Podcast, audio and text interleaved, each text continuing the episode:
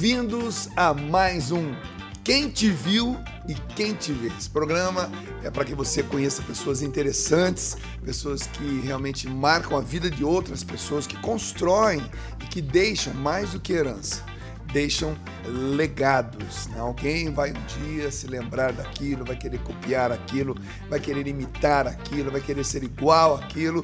Ou seja, nós somos chamados para deixarmos legados. Herança as pessoas gastam e gastam mal, mas o legado é continuação. De hoje comigo aqui está ele.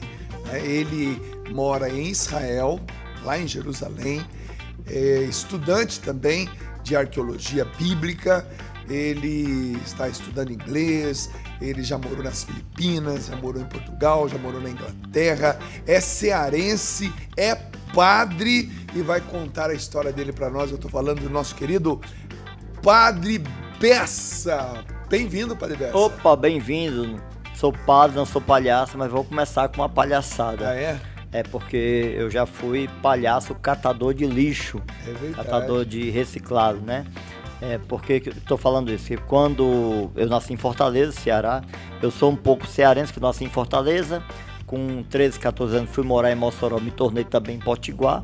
E depois me tornei padre em Montes Claros, na Arquidiocese de Montes Claros. E aí, quando fui para Minas, então eu sou um pouquinho mineiro, um pouquinho cearense, um pouquinho potiguar e um pouquinho do Uau, mundo, né? Três estados. E hoje mora em Israel e hoje. É, tá Você esqueceu fazendo de dizer que eu também morei na Itália. É verdade. Meu bisavô era italiano, eu Então, já estudei na Itália também. Filipinas, Israel, Portugal, é, Inglaterra. Inglaterra, Itália, rodou. rodou. Palestina, Israel Nossa.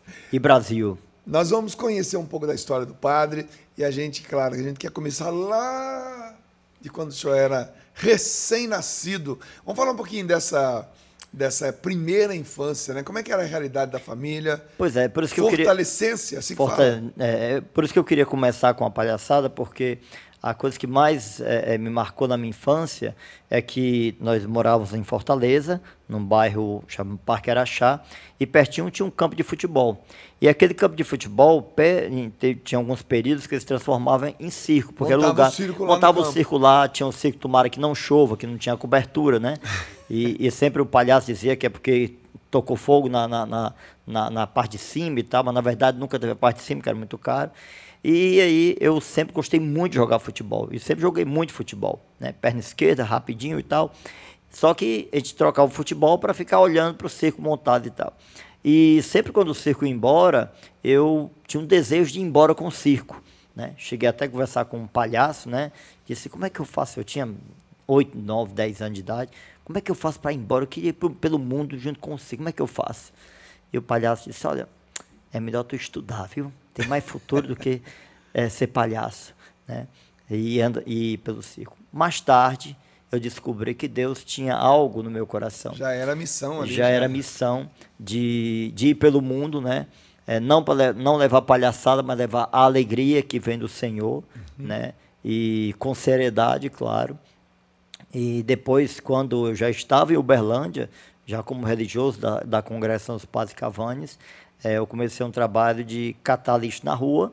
Eh, não era lixo, era reciclado nas casas, vestido com uma roupa de palhaço. Era João, o palhaço cidadão.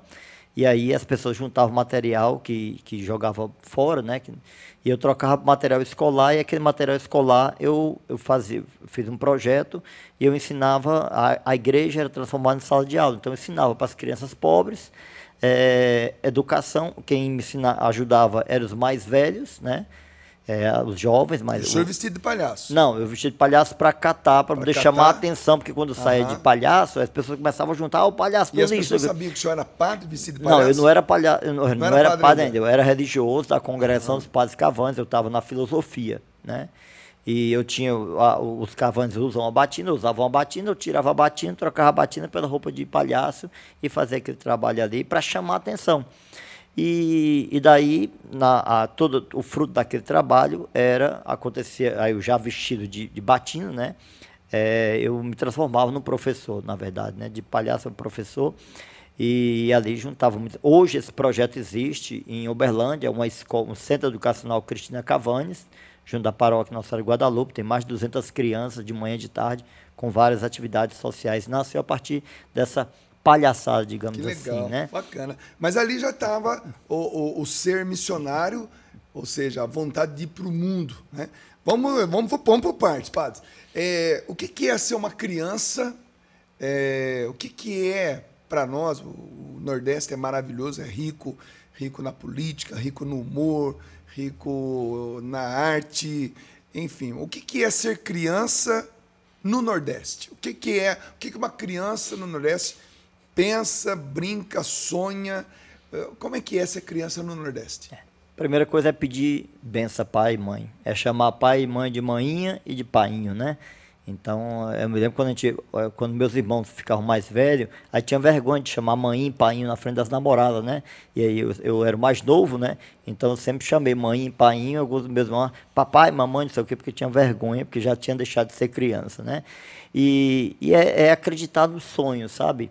É, eu não vivi essa realidade da seca, porque eu morava em, sempre morei em Fortaleza, mas eu conhecia muitas histórias, né, e acompanhei muitas histórias de pessoas que vinham do interior do Ceará, do interior do Nordeste, para Fortaleza, depois iam, vinham para São Paulo, para as cidades grandes, né, o, o conhecido êxodo rural, né, e mesmo diante da seca, do sofrimento, da falta de água, da falta de chuva, nunca faltou o bom humor, característico do nordestino, né? Então, ser criança... É o DNA, é o DNA do, é o, do, do, do É o DNA, ele, né? Ele brinca com as dificuldades, ele brinca com a falta de água, ele brinca com, com aquilo que é próprio do Nordeste, que é essa, que é essa superação diária, né? É uma coisa bonita, né, Badi? Isso dá para levar para a vida toda, tanto é que na tua vida de padre isso é muito, muito, muito forte, né? É, e é interessante assim que eu nasci no berço católico, mas assim, eu nunca, não me lembro de ver minha mãe, meu pai na igreja, na missa, participando de pastoral, movimento, nada disso, né? Fiz, fui batizado com sete anos, me lembro do meu batizado na igreja Nossa Senhora dos Remédios em Fortaleza. É, depois fiz primeira comunhão, né? Mas não tive, nunca tive assim. O meu pai, na verdade, é, não tinha muita religião assim, não era muito falar de Deus. Inclusive foi a, uma das pessoas que mais é, foram, foi contra a minha ida para o seminário. Muitas não tinha vezes, nenhum padre na família? Não, nenhum padre. Não, não nenhum, nenhum parente próximo, hum, padre? Não, não tinha nenhuma. Ou seja, não, não, houve esse, essa, esse incentivo na infância. Oh, esse menino vai ser padre. Né? Se Deus quiser, ele vai ser padre. Isso não, não houve. Não, nunca ninguém, até eu mesmo nunca pensei nisso, né?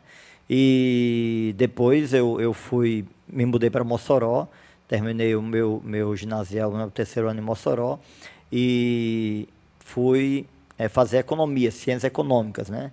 Na verdade, eu, minha primeiro vestibular era para direito, eu fui para uma festa de, de banana, chiclete com banana, cheguei muito tarde da festa, aí acordei atrasado, cheguei à porta, o portão estava fechado, não fiz o vestibular por causa da festa e assim, a namorada queria que eu fosse na festa, não fosse acabar o namoro, e eu queria ir na festa e tinha um vestibular, eu queria fazer as duas coisas, perdi o vestibular e depois perdi a namorada também.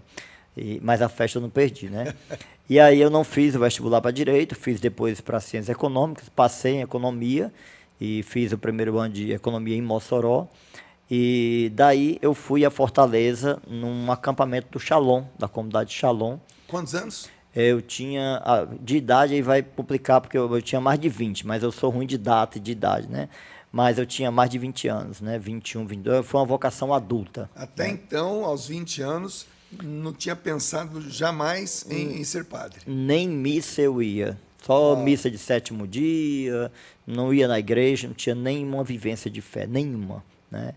E aí, na, nesse acampamento da comunidade Shalom, é, quando nós voltamos, organizamos um grupo de jovens em Mossoró, que se tornou uma comunidade católica Shekinah, né? que Shekinah quer dizer presença de Deus. E, e aí eu comecei com a história de São Francisco. Eu não comecei lendo a Bíblia.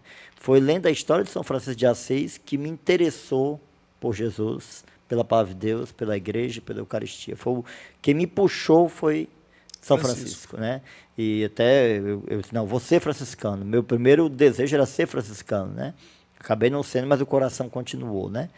E E daí depois, quando eu voltei para Mossoró, é, minha avó morreu naquele ano, também não me pergunte a data, né, eu sou ruim de data, e eu troquei o, o, troquei o carnaval por um retiro com o curso de cristandade na, no Santuário de Lima, lá no Oceano dos Impossíveis.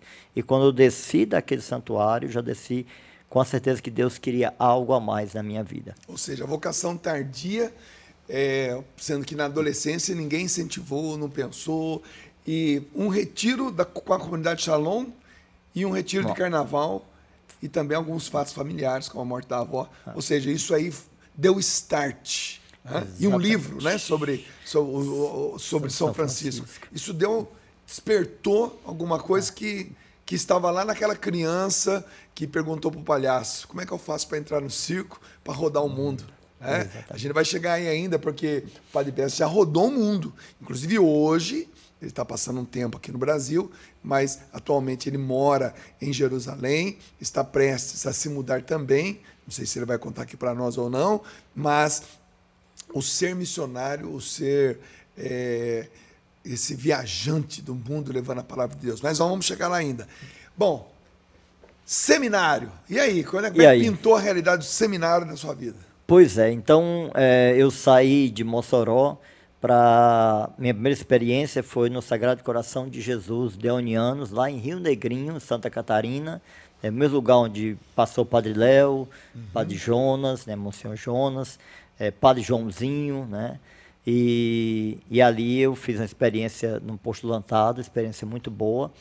E foi ali que certa vez eu tava, eh, joguei, joguei futebol lá, um time de fora estava lá e depois eu. Você era bom de bola mesmo. Eu, então. eu jogo, eu, eu, minha, ninguém me pegava não, que eu corria rápido, né? É. E aí aconteceu que ali é, uma pessoa que estava lá me chamou e disse, olha, vai ter um campeonato aqui, suburbão e tal, não podia te inscrever não e tal, para você jogar.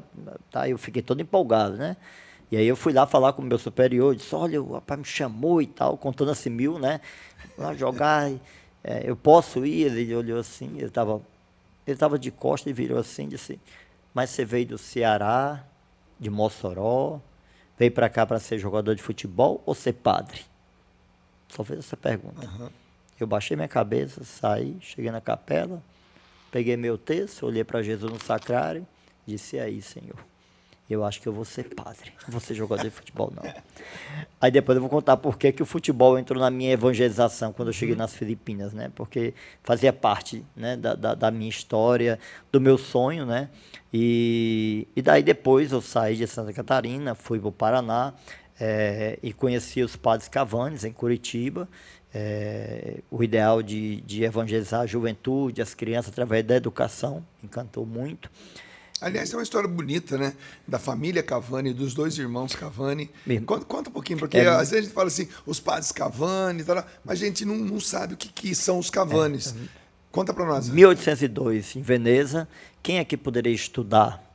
Quem tinha condições muito financeiras. Dinheiro. Muito dinheiro. Então, Antônio Marcos, dois irmãos, família Cavanes, uma família nobre, conhecida, importante, pegaram o casarão e transformaram numa escola, escola de caridade. E ali nasceu a congregação das escolas de caridade, os padres Cavanes, e esses dois irmãos se tornaram padres, né, estão em processo de canonização, e como ideal dos salesianos, de Dom Bosco, né, de educar mente e coração para Cristo, né? E aquilo ali me, me, impulsionou muito. E aí eu resolvi é, entrar na congregação dos Padres Cavanes, fiz a experiência primeiro em Uberlândia, fiz um noviciado em Ponta Grossa, no Paraná. Depois dos votos, fe, é, fiz os primeiros votos, voltei para Uberlândia. E aí, quando eu estava lá é, no noviciado, o superior geral estava no Brasil, e disse para ele que tinha o sonho missionário, né? E que meu sonho missionário era a África. Eu queria ir para a África, queria ser missionário na África. E aí depois, quando eu voltei para Uberlândia, ele mandou uma carta, né? Depois de dois anos, né? Lembra daquela conversa que nós tivemos e tal, né? Nossa, eu nem lembrava, né? E ele disse, olha, África não, mas eu quero você nas Filipinas. Você topa para as Filipinas, você vem para a Itália, faz um, um curso de missiologia. Já era ordenado, padre? Não, não, não como religioso. Eu tinha votos, votos temporários, né? Uhum. E aí fui para a Itália, estudei no Vaticano, estudei é, o último ano de teologia, de filosofia e primeiro ano de teologia, e também um curso de missiologia na Urbaniana. Isso dois anos depois que o senhor tinha é, expresso, né, ou expressado, melhor dizendo, a sua, a, a sua vontade.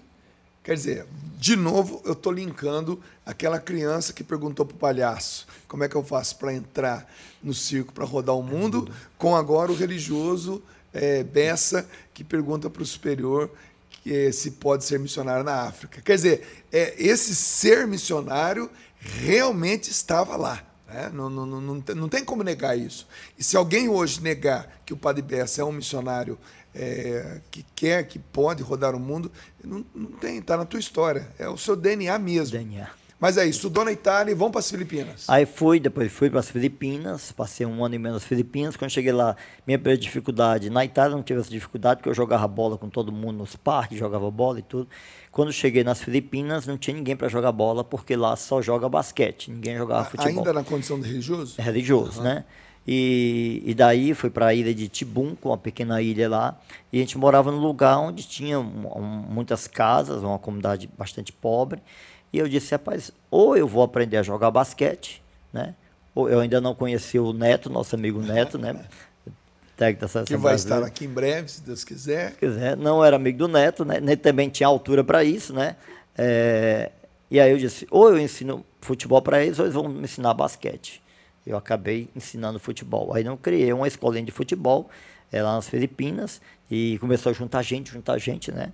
E aí no domingo a gente também, aí eu peguei trouxe de volta o palhaço, né? É, chamava Rigala, Rigala é amigo na língua cebuana. Então no domingo eu vestia roupa de palhaço com os jovens e fazia palhaçada para a criança, para o pessoal, e vinha gente de qualquer lugar para assistir as palhaçadas. Olha, ó, só, só para a gente entender né, como é que é a providência.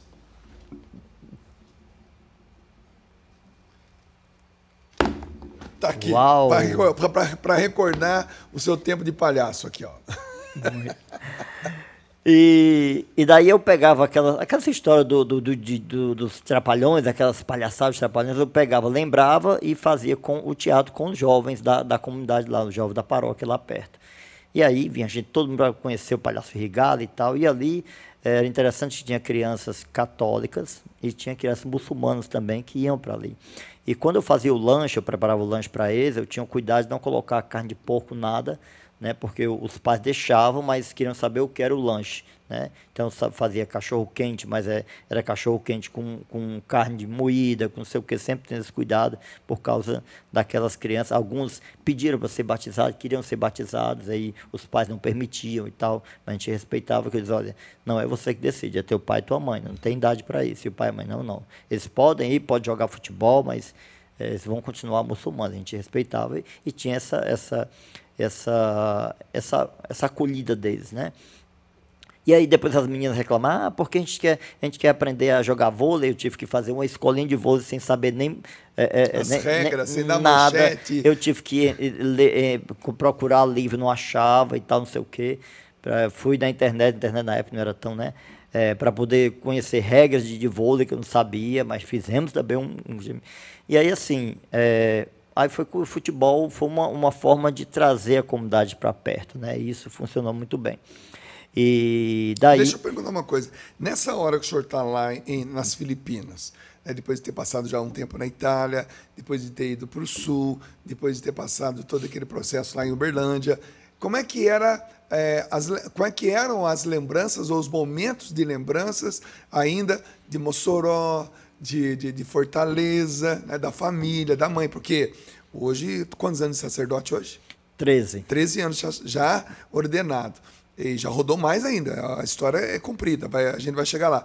Mas nessa época, como é que era a administração do jovem padre, ainda Bessa, né, não padre Bessa, de casa? É, Pensava-se na, na, em Fortaleza, pensava-se em Mossoró. Como é que o aí, senhor administrava isso? Aí eu vou, vou fazer um link lá para já mais adiante, quando já padre, quando cheguei numa pequena cidade no interior de Minas, que me apresentaram lá, Padre Bessa, morou não sei onde, não sei onde, em vários lugares, né? Aí vem uma criança depois disso, um adolescente. Eita, padre, o senhor rodou o mundo e veio acabar no fim do mundo, né?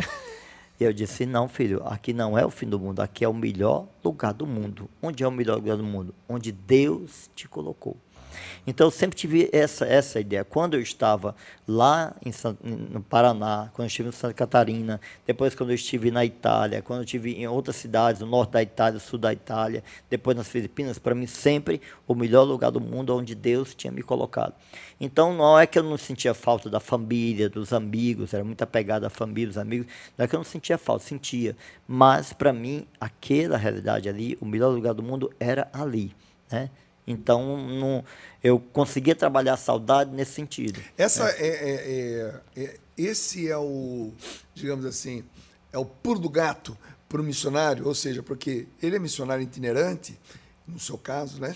É, vai morar em vários lugares, vai falar várias línguas, vai morar é, em culturas diferentes. Talvez esse seja realmente o pulo do gato. Então, quer dizer, o lugar onde eu estou é o melhor lugar do mundo? Quer dizer, talvez seria um conselho que o senhor daria hoje para um missionário? É, e aí vamos lembrar o que diz, o que diz Paulo, né? É, não vos conformeis com este mundo, você tem que transformar. Então eu tenho que ser um ser de transformação. A partir do momento que você se insere na comunidade, você conhece, e todos os projetos sociais que eu fiz foram é, com a comunidade, mas a partir de conhecendo a realidade da comunidade. Se enculturando você, É, e você percebe o que é que você pode mudar e o que você tem que respeitar na comunidade. Né? Tava uma festa lá da, da, paróquia lá e a mulher disse: Ah, eu estava comendo lá, a mulher disse: Tá gostoso seu cachorro? Eu disse: Meu cachorro, cachorro. Era no prato, eu não estava comendo carne de cachorro, eu não sabia, né? Eu disse. Aí na hora eu me lembrei de todos os cachorros que eu já tive na minha vida, né? Pensando que, que pedaço era do cachorro e tal. Comi, disse, não, tá uma delícia. Lami caio, que era em cebola. Uma delícia, muito delicioso, né? Então, assim, que adaptar a questão da, da, da, não só da língua. Quando eu cheguei lá, eu tive uma dificuldade porque o meu superior local queria que eu aprendesse inglês, que era a língua para poder estudar teologia. E eu queria estudar o cebuano, porque eu queria me comunicar com as pessoas, né, com a língua local. Acabou que, que eu consegui fazer o curso cebuano e deixei o inglês pra, do lado porque eu queria me comunicar e a comunicação é fundamental, né? Você falar a língua do, eu me lembro que o Papa São João Paulo II ele, ele, mesmo no finalzinho do, do, seu, da sua vida, né, ele insistia em querer aprender a língua quando para isso. Tinha cardeal dizia, não, santidade, não precisa, não, eu quero.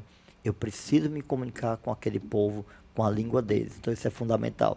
E depois passa pela, pela comida. A língua e a comida é fundamental. Então se você vai para um país para estar tá reclamando da comida, que não gosta, então você não está preparado para ser missionário. Mesmo quando no Brasil continental.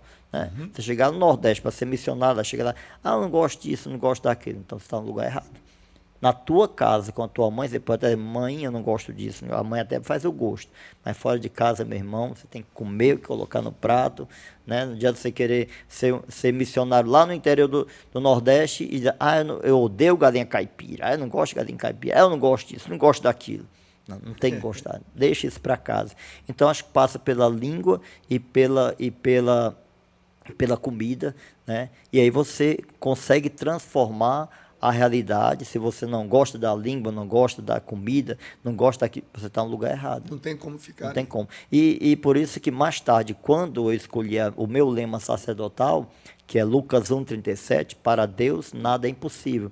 Que eu percebi que nesses lugares que eu passei, quando eu percebia que a coisa estava difícil, eu ia do, em busca do Deus do impossível. E eu percebi que as coisas iam mudando.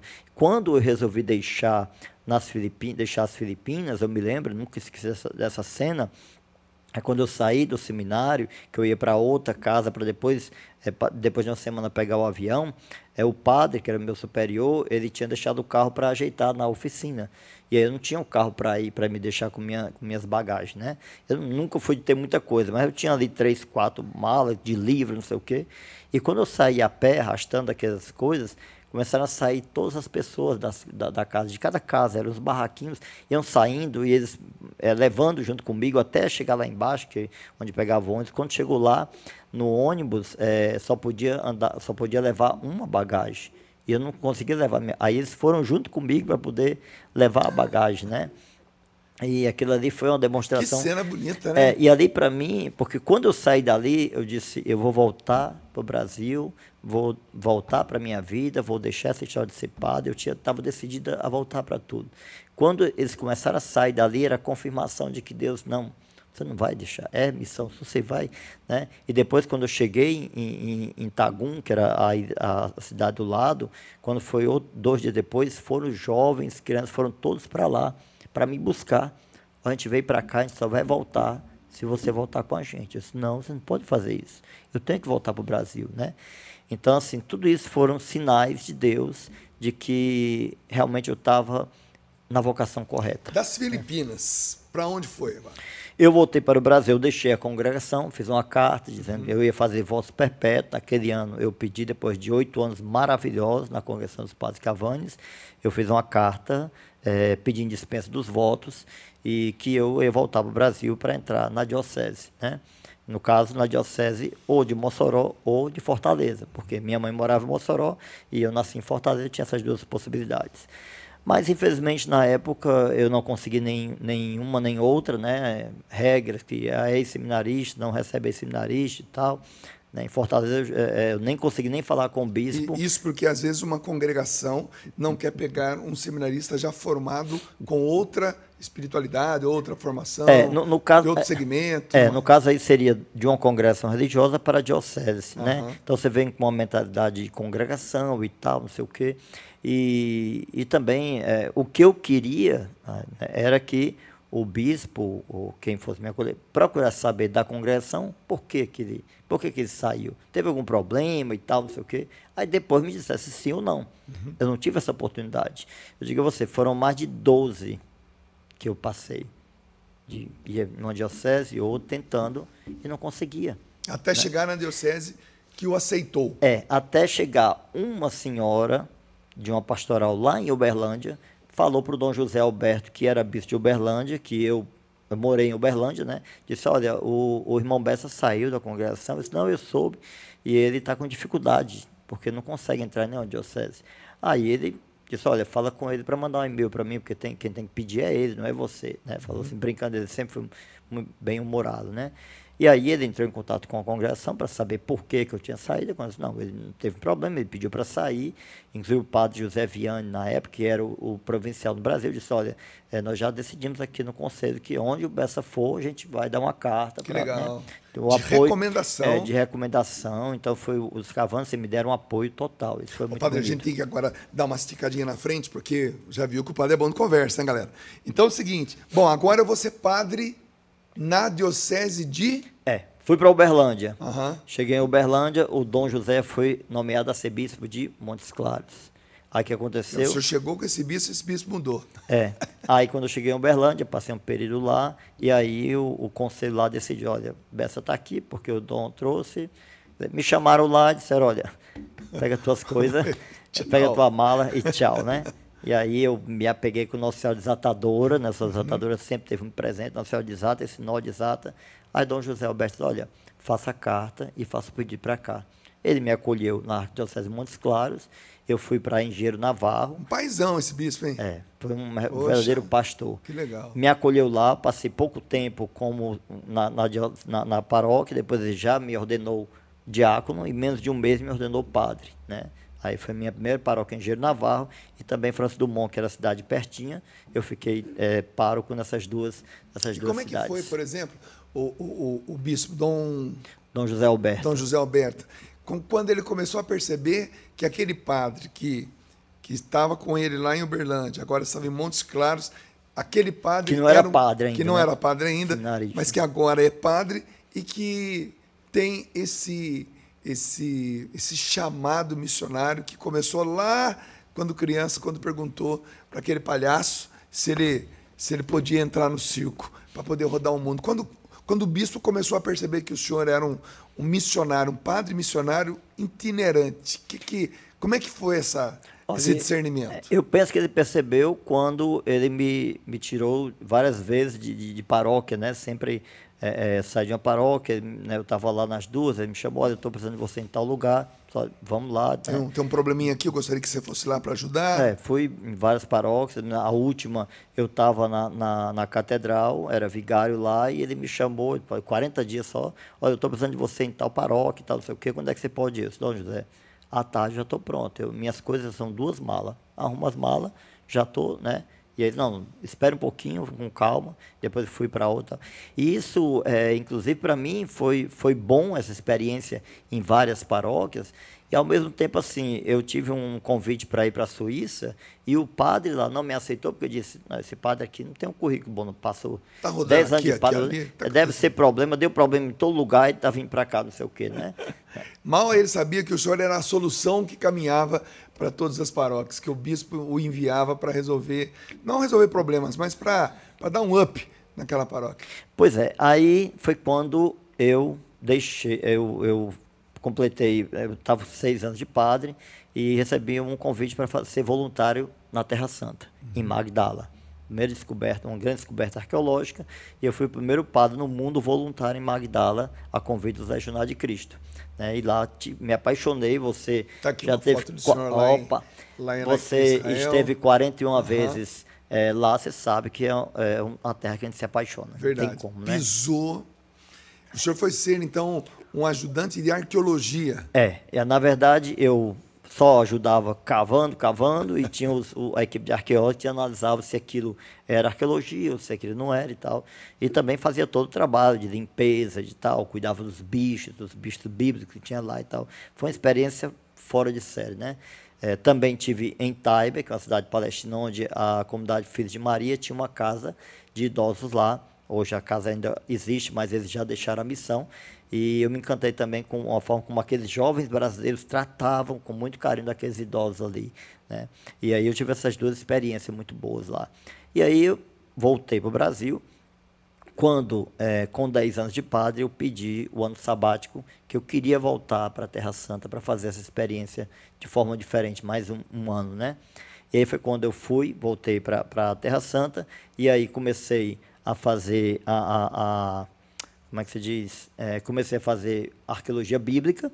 E lembrando também, só voltando, que na época que eu estava em, nas paróquias em Montes Claros, eu criei o, o pão de queijo móvel, o pique móvel, né, o rapadura móvel, que eu trocava. Que é, era uma belina velha que o senhor tinha. É, eu tenho, né? É, tem. é o único bem que eu tenho na minha vida, é belina. minha belina 74, é o único bem que está no meu nome, né? O imposto de renda nem olha para ela, só tenho isso mesmo. É uma belina 70, 75, né? E ela tem um, um sistema de som em cima que é mais caro do que o carro. E aí eu saía pelos bairros da, das paróquias que eu passei, trocando. Era pique móvel, trocava por piqui. Era pão de queijo móvel, trocava por pão de queijo. Rapadura móvel, trocava por rapadura. Então eu trocava por casa do mosquito da dengue. Que aí o pessoal limpava o quintal, juntava o material e passava. Ganhava pão de queijo. Ganhava pão de queijo e tal, não sei ganhava piqui então, e ganhava rapadura. É, rapadura, piqui, pão de queijo. Tá lá, o carro tá lá guardado numa casa lá, né? O, o João. Esses o carro, dias eu vi uma foto do senhor com. É, chama com... João o carro cidadão. Né? Então, voltando para meu, meu Esse ano segundo, segundo momento, né, Israel. Fui, fui para lá, comecei a fazer é, arqueologia bíblica, ajudava lá na casa dos idosos. E, e daí aconteceu que eu conheci um embaixador é, que mora em Jerusalém, mas ele, ele é, atendia a Palestina, e eu conversando com ele sobre a minha experiência em nas Filipinas, nas Filipinas de futebol, ele disse, olha, vamos fazer aqui na Palestina também, o que, é que você acha? Disse, na hora, vamos lá. Aí nós começamos, um, chama Viva o Brasil, é um projeto que ensina futebol e língua portuguesa para crianças e adolescentes árabes muçulmanos. A cidade chama Mazará Charquia, a cidade tem em torno de 1.500, 2.000 habitantes, é uma cidade pequena, todos são muçulmanos, o único cristão é o padre que na quinta e no sábado vai para lá ensinar futebol isso é muito louco. e língua portuguesa para é, eles. Isso é muito louco. É, Você é. que está em casa agora vendo aqui, ó, no seu celular ou no seu computador, e eu fui, né, estive na Terra Santa 41 vezes e toda vez que a gente vai em Israel, é claro que a gente também vai visitar o lado palestino. Nós estamos falando aí de uma, uma cidade de mais ou menos 1.600 pessoas, onde todos são muçulmanos. Todos. O único que não é é o professor de futebol e português, que é padre. O padre, essa é uma talvez uma, uma das experiências mais fortes missionárias, porque não é apenas ensinar português ou ensinar futebol, é ensinar também valores pertinentes a todo homem e toda mulher bom, boa né, no mundo. Ou seja, é, atravessar a fronteira né, duas, três vezes por semana, sair do lado judeu, ir para o lado muçulmano, né, do, do, mundo árabe, é, viver a, a realidade de uma Jerusalém, morando em Jerusalém, e viver a realidade de uma cidade como essa, a pobreza, falta de recursos. Quer dizer, é uma mudança de cenário é, é extremamente radical e o ser missionário continua ali. Fala para nós dessa experiência é, maravilhosa. Eu, eu estudo o judaísmo, a cultura judaica, a tradição judaica, e estudo o islamismo, o Alcorão e eu começo a, a, a pegar valores que estão, né, uhum. para o judeu, judeu cristão é diferente, nós somos, como dizia São João Paulo II, nós somos, é, filhos, são os nossos irmãos maiores judeus, né, mas o, o, o, muçulmano já é outra linha, são filhos de Abraão, mas é uma outra religião, né, e tem Jesus como um profeta, né, e daí eu tentei tirar também do Alcorão valores cristãos, né, como o valor da amizade, do respeito, né, da amizade, do respeito que eles têm dos vizinhos, né? Eu tenho que amar mais o vizinho do que o próprio de casa. Então, eu peguei todos esses valores e coloco dentro do futebol, dentro do campo. E na primeira vez que eu estive lá na solenidade, na abertura, eu disse para os pais, é, todos os muçulmanos que estavam lideranças, pais, né, muçulmanos, eu disse, olha, é, eu não vou falar de religião no campo, mas eu tenho certeza seus filhos serão melhores quando saírem do campo. Vão ser melhor na escola, na casa, na mesquita, onde quer que estejam. Eu não vou falar de, de, de religião, vou falar de valores. valor da amizade, do respeito, do carinho, né? do valor do estudo. Né? Quer vencer na vida? Estuda, estuda. Então, assim, é, nós começamos lá o projeto é, com uma oração em direção à mesquita. Eles fazem oração, eu, né, eu faço a minha oração olhando para o céu e eles vão, viram para a mesquita e fazem a oração deles, né? E depois do momento da oração, senta todo mundo, a gente vai aprender é, primeiro língua portuguesa. Eu tento traduzir do árabe para o português é, é, é palavras que utilizadas no campo, menos os palavrões. Eu só, olha, palavrão no Brasil, no campo tem palavrão. Vocês vão aprender palavrão comigo, não. Palavrão, se falar em árabe, eu também não vou entender nada, né? Eu acho que eles devem falar palavrão em árabe. E, e daí, junto com mulheres, mães, porque eu fiz questão de pedir o apoio das mães, porque os homens estão trabalhando, as mulheres, como eles têm muitos filhos, as mulheres geralmente ficam em casa. Eu pedi a colaboração, tem mães que são brasileiras, palestinas, que falam português e árabe, que me ajudam a traduzir, a explicar para eles algumas coisas, a, a, a, gramática da língua portuguesa, né? a gramática, a tradução e tal. E depois vai para o futebol. Nós começamos com é, palestinos que tinham parentes no Brasil, depois não deu para parar, porque toda hora. A Buna, a Buna é padre em árabe. A Buna, a Buna pede para entrar, entra, entra. E aí nós.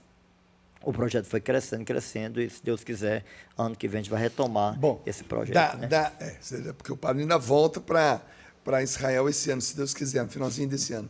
Bom, da, foi, foi nessa época que a gente se conheceu, eu estava numa peregrinação, é, acho que um, os últimos dias da minha peregrinação coincidiu de eu estar com o grupo, o senhor também é guia em Israel, e a gente se cruzou no Notre Dame.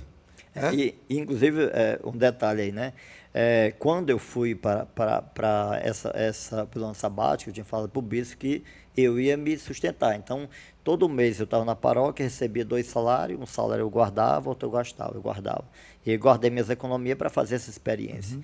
Quando eu cheguei lá, meu irmão morreu no Brasil, tive que vir urgente para o Brasil. Pra, Gastou pra... tudo, tinha Eu gastei guardado. muito na viagem e o, e o custo também era pago. E depois eu tive que me mudar para Jerusalém, tinha que pagar mensalidade na, no quartinho que eu moro e tal, não sei o quê.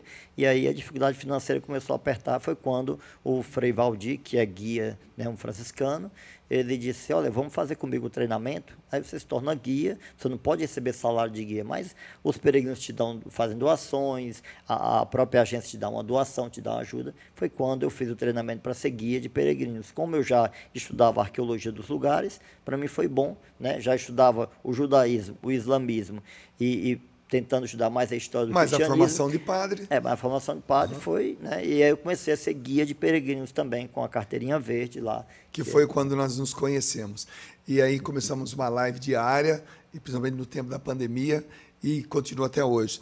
Bom, desse período, o senhor foi para a Inglaterra. Olha só, a gente tem que fazer essa caminhada porque o, o, o padre rodou, gente. Desse período, depois a gente pode voltar nele também, mas o senhor foi parar na Inglaterra para substituir alguns padres que precisavam voltar para o Brasil. Como é que foi esse período da Inglaterra? Pois é. Ó, você cansou um pouquinho, toma um pouquinho d'água, já que eu não posso, ninguém me deu água aqui, né? Mas você está em casa, toma sua aguinha aí. Rafael, olha a água, Rafael. É, faça cumprir, Rafael, o evangelho. Estive com sede, me deste de beber, né? Quando foi, Senhor? Quando alguém te pediu água, né? Então. Pode entrar na cena, viu, Rafael? Se quiser aqui, não tem problema, não. Então, é, aí eu, eu, fui, eu precisei, eu precisava melhorar o meu inglês. E nada como uma experiência na Inglaterra. Falando com uma amiga minha, que também é amiga tua, Olivia, que mora em Oxford. Olivia, tô... olha, padre, o senhor, o senhor podia vir para cá, que precisa e tal, sei o quê. A gente, o senhor pode fazer um curso de, de inglês aqui e tal. Aí, num momento não deu certo, depois ela lembrou do padre Patrick, que é da comunidade né, da Providência Divina, que mora, em, que assumiu a capelania lá em Londres. Que é meu amigo também. Teu amigo também. Que você... Nesse momento, Rafael está entrando aqui na, na cena, trazendo bem, água. Rafael. Muito obrigado, Rafael. Obrigado, Rafael. Rafael vai se casar daqui a 15 dias. Deixa eu abençoar a água, a gente tomar água, ah. né? Pode tomar. Ô, padre, por que, que o senhor abençoa a água? O coroinha perguntou que foi beber água. Meu filho, eu tenho que gastar as bênçãos, né? Ora, mas eu vou deixar de tomar água normal, tomar água benta. Eu tomo água benta na minha casa, eu abençoo o garrafão, o filtro, já para a água ficar benta. Né? Abençoei na tua casa já também, viu? Oh, maravilha. Hum. Aí estava o padre Patrick e o padre José e a irmã Beth lá na capelania. O padre Patrick queria vir para o Brasil, ficar com a família durante dois meses de férias e precisava de alguém para estar junto com o padre José. E aí eu fui para lá, consegui ir para lá, é, ficar lá com o padre Patrick e a irmã Beth, aliás, com o padre José e a irmã Beth. Fiquei no mesmo lugar onde você ficou hospedado, lá, lá no, no, na parte no, de baixo. No lá, sótão. No sótão lá. no mim, porão, aliás, né? No porão, lá é, embaixo. No porão, virou para mim aquele um paraíso, aquela uhum. história, né? O melhor lugar do mundo é aqui agora, né? e fiquei ali. Muito Era... próximo também de um bairro muçulmano. Muito próximo. É? De, aliás, dentro de um bairro muçulmano. É, praticamente né? dentro. É, dentro, é, né? não é praticamente, é dentro de um bairro muçulmano. muçulmano ali em Londres. E aí eu fiquei lá, era para ficar só dois meses. Aí a, a agência mandava, ó, oh, cancelado o voo, cancelado o voo. Foi cancelando, cancelando, cancelando, até que eu fiquei seis meses. Seis meses. Né, que era para ficar. Fui a Manchester, a, a, conheci uma comunidade brasileira lá também, uma capelania de língua portuguesa que atende brasileiros. Lembrando que é, a capelania de Londres atende brasileiros, portugueses e africanos de língua portuguesa. Quem é de língua portuguesa participa da capelania lá em Londres e em Manchester também, toda a região ali do norte da Inglaterra. E eu tive essa experiência também lá, né? E depois voltei para o Brasil. Aí para voltar ao Brasil vou cancelar de novo. Fui para Portugal, passei um, um, mês, também vou foi cancelado duas vezes. Eu fiquei lá em Portugal também. É, experiência lá em voltar para Fátima sempre, né? É uma experiência é, é, indescritível. E sempre nessas andanças, padre, padre, é interessante que o senhor se envolve muito com as comunidades, né? Seja qual for o motivo né, de ter ido para Filipinas, para Israel, para a Inglaterra, para Portugal, voltando para o Brasil e prestes a voltar para a Inglaterra, pa, perdão, para a, a, Israel, quer dizer, o seu envolvimento com a comunidade ele é muito grande, apesar de o senhor ser um padre missionário itinerante mesmo, de, de, de estrada, né? A gente chamaria, popularmente falando no mundo não religioso, mas da, da, da, indústria, por exemplo, o peão de trecho, né? aquele que roda o trecho mesmo. Mas o senhor se envolve muito. É como o padre, padre Favieira que é, diz, Padre Bessa, onde está é, com as rodinhas nos pés, onde é que é. o senhor está, não sei o quê, né? E o senhor se envolve muito com, com as pessoas, com a paróquia, com a família. É a experiência que eu tenho tido com o senhor, inclusive nesse período que a gente está fazendo essa entrevista, o Padre Bessa está hospedado na minha casa. Né?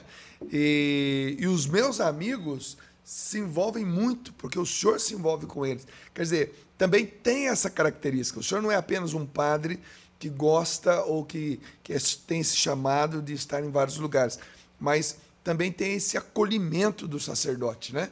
De atender o jovem, de atender o adulto, a criança, o adolescente. E, e entrar na casa. Para mim é, é, é, fundamental. Por isso, para mim, o café tem uma importância fundamental na evangelização, né? Por isso eu gosto tanto do café, bolinho de teologia, que para mim aquilo ali é o máximo, né? É, eu gosto muito de café e quando eu for no médico, o médico diz, olha, vai ser proibido tomar café, eu mudo de médico, mas eu continuo tomando café.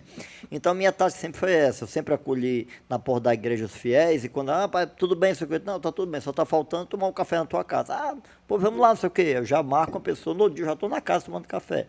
Então, quando você vai lá tomar café, é um pretexto para conhecer a família. Então, por exemplo, em, em Londres estava lockdown, não podia, mas quando houve a, a reabertura, eu fui em várias casas. Lá, em casa, hein? Ah, coisa boa. Exatamente. Nós três. Fui em várias, várias casas tomar café. E quando você entra para tomar o café, o café é só um pretexto. Você está ali, você conhece a família, você, você entra na família. Porque lembrando que o padre, ah, o padre, no caso, o padre casa. O padre casa com a comunidade, o padre casa com a sua família. Quando eu entro na tua casa, a tua família se torna a minha família. Né? Então, eu sempre muito gostei bom. muito dessa estratégia de entrar na casa, na família. É, eu também queria destacar que, quando você fala em comunidade, também as comunidades de vida foram importantes para mim. A comunidade de Filhos de Maria, você me apoiaram, a comunidade de Obra de Maria, lá quando eu ia né, lá para Jerusalém, o, o Júnior, consagrado, ia dormir no sofá para me dar a cama para me dormir, que eu achava aquilo máximo, né? E a convivência dele com o Padre Carlos sempre foi muito enriquecedora para mim, o Gilberto também. Depois o pessoal da Canção Nova também sempre me acolheram com muito carinho, em Nazaré, em Jerusalém, né? E a comunidade também lá do Padre Patrick, né, também sempre me acolheu. Então, sempre tive esse envolvimento muito grande com as comunidades, a comunidade de Shalom também, que sempre me acolheu. Isso eu acho muito importante, né?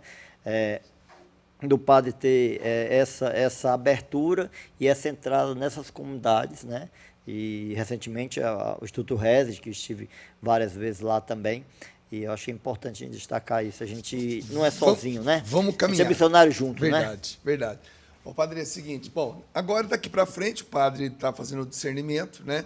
Entre é, Jerusalém, entre Inglaterra, mas são planos para frente que a gente vai contar em outra oportunidade. Mas o bacana é, é ver essas portas sendo abertas por causa de um coração missionário. E eu volto ainda naquele nesse sapatinho de palhaço aqui, porque quando ele entrou no circo e perguntou para o palhaço como é que eu faço para entrar no circo porque eu quero rodar o mundo. Então, aquela criança de 9 anos de idade, ela já estava ali deixando bem claro qual seria o seu ser missionário. Isso é bacana demais. E eu troquei, eu troquei o instrumento, né? O, o, o, o sapato de palhaço. Pela palavra de Deus. Palavra de Deus. Pelo terço, enfim. É, é a, minha, é a minha base, é a palavra de Deus e a Virgem Maria. Aí a palavra de Deus vem em todos os sacramentos, começando pela Eucaristia, os sacramentos, e apresenta a Virgem Maria. E a verdadeira então, alegria sendo levada para as pessoas. Padre, é seguinte, perguntinhas. Eu falo uma palavra, o senhor pode se demorar na pergunta, não tem problema não. Uma pessoa. São João Paulo pai, II. Pode ser santo, pode ser um São, São João Paulo II. São João Paulo II. Porque, Por porque eu morei em Roma na época que São João Paulo II era o Papa e tive a oportunidade várias vezes de participar de missas e de encontros com o Papa, com a juventude, e sempre me encantou muito. O, o, tanto o amor dele pela Eucaristia, quanto o amor dele pela palavra e o amor dele por, pela Virgem Maria. Um lugar, isso vai ser difícil para o senhor, porque o senhor já passou por tantos lugares, mas assim, aquele lugar que o senhor pudesse sair daqui agora, nesse exato momento, e eu quero ir para lá, ou ali, Pode ser um quarto, pode ser um país, pode ser um continente, um lugar. Eu vou falar um lugar que eu não quero ir agora, mas eu quero muito. Meu lugar é no céu. céu. Mas não agora. Pode esperar um pouquinho, é. né? Então, é, é, é, como eu falei, né? Para mim, o lugar é o lugar onde eu estou, é o melhor lugar, é transformar aquele lugar no céu. Né? Então, eu não dizer para você qual lugar agora para mim é aqui. Estou aqui na uhum. Então para mim o melhor lugar é aqui. O melhor cafezinho está aqui, a melhor água está aqui, a melhor companhia está aqui. Então, onde eu estou, onde Deus me coloca, vivendo o hoje, você fala muito isso, né? O amanhã não chegou, o ontem já passou, o que, que eu tenho? O hoje agora. Então, meu lugar é agora aqui.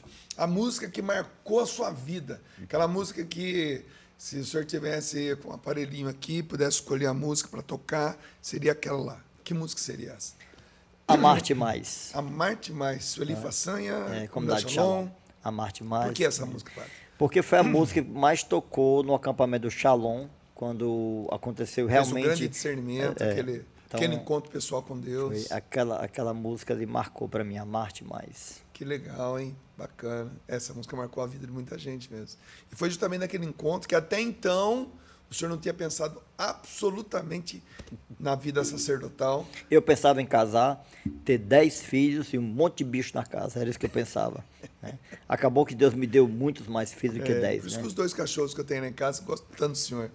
Um sonho ainda para ser realizado, padre. O senhor não fez ainda e o que o senhor gostaria de fazer. Pensa aí, porque é bacana, porque Deus leva a sério quando a gente externa, hein? Você sabe que eu tenho dois sonhos que é tão simples e que não é difícil de rezar. Um é saber nadar. Queria, sabe ah, não sei nadar. Se cair no Mar da é Galileia, uma então, tem que- Oh, eu tenho que ir atrás disso Não, eu faço nada de cachorrinho, eu não morro afogado, Ah, não. tá. Mas é meu sonho é aprender a nadar. né?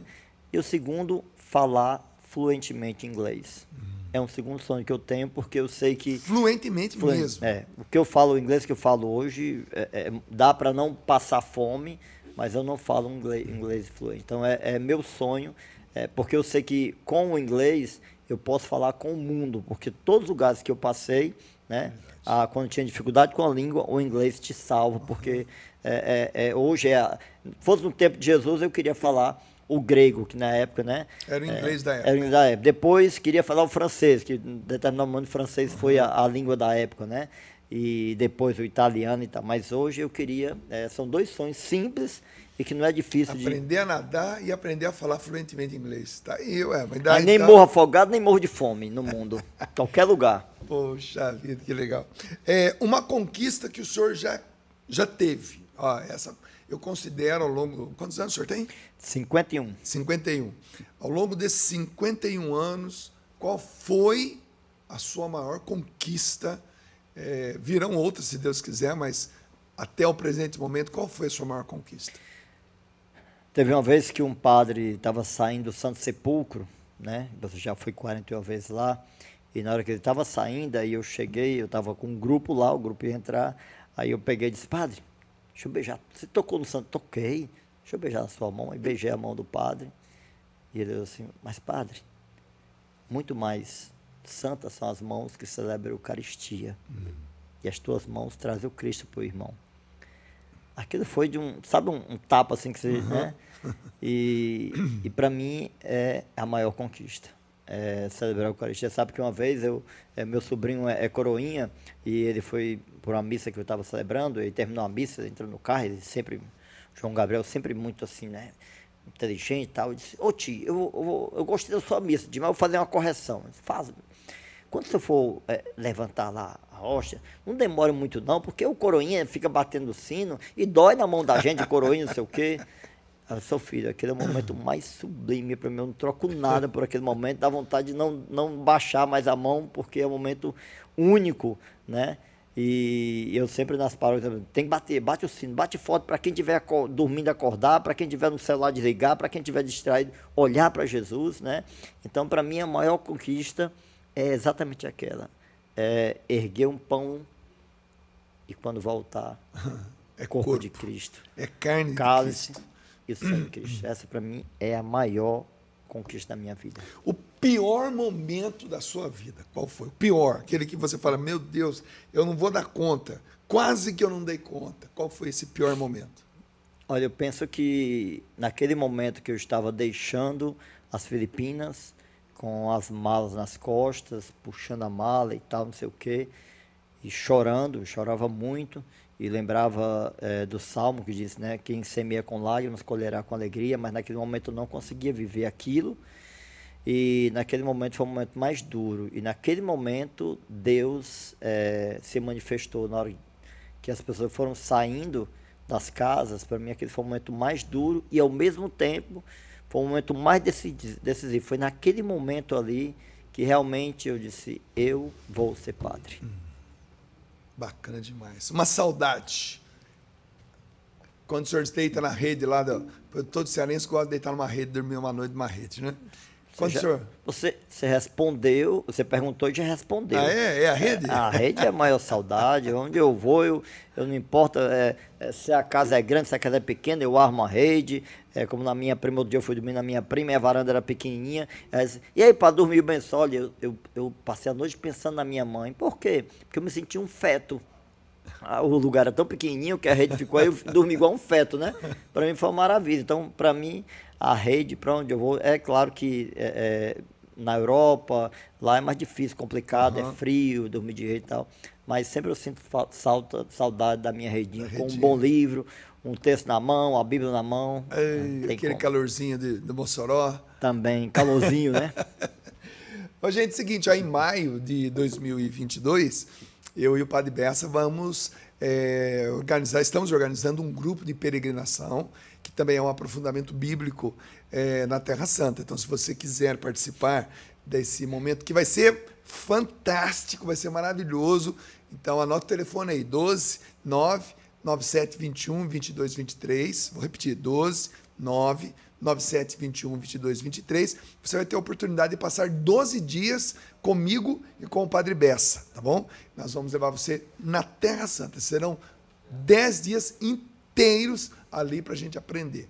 E, Mas, tere, e, teremos também um guia local que sim, vai ajudar, exatamente. árabe católico. Exatamente, que é o nosso querido amigo Rami. Cara, ele é fantástico. É, ele é um árabe católico, né, formado em guia lá, vai ser maravilhoso. Casou no ano passado na pandemia, é... coitado, que imaginou uma grande festa, fez uma festa, mas casou, né? Vai ser lindo.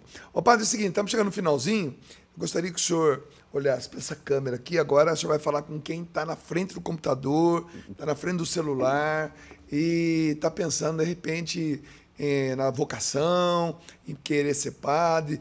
De repente não pensava em nada disso e passou a pensar agora, a partir da sua partilha. O que, que o senhor diria para essa galera que está te vendo agora? Pode olhar para essa câmera aqui e falar. Nessa aqui, aqui, ó. Nessa aqui. Nessa aqui? Nessa. Ah, na, na frente. Então vamos lá. Pode. Vou pedir primeiro para pegar uma caneta e um papel. Caneta e papel na mão. Dá um tempinho, pegou. Escreva aí. Lucas 1, 37. Um dos momentos mais importantes da história da humanidade, quando aquele anjo anunciava aquela virgem e ela disse: Mas como vai acontecer isso? E o anjo respondeu para ela: Lucas 1, 37. Para Deus nada, nada é, é impossível. impossível. Lucas 1, 37. Para Deus nada é impossível. É para vocação, é para superar problemas, para superar dificuldades. Eu não gosto de falar problemas, eu troco a palavra por desafio. Hoje eu tenho um grande. Não, você não tem problema, você tem desafio. Superar os desafios, para superar a enfermidade, para superar a pandemia, para superar a crise familiar, a crise, para superar tudo. Lucas 1,37. Para Deus nada é impossível. Crê nesse Deus do impossível que quer fazer, fez e faz na minha vida impossível, fez e faz na vida do Dunga e quer fazer e tem feito na tua vida o impossível. Anota isso. Quando sentir dificuldade, olha o papel. Lucas 1,37. Para Deus, nada, nada é, é impossível. impossível.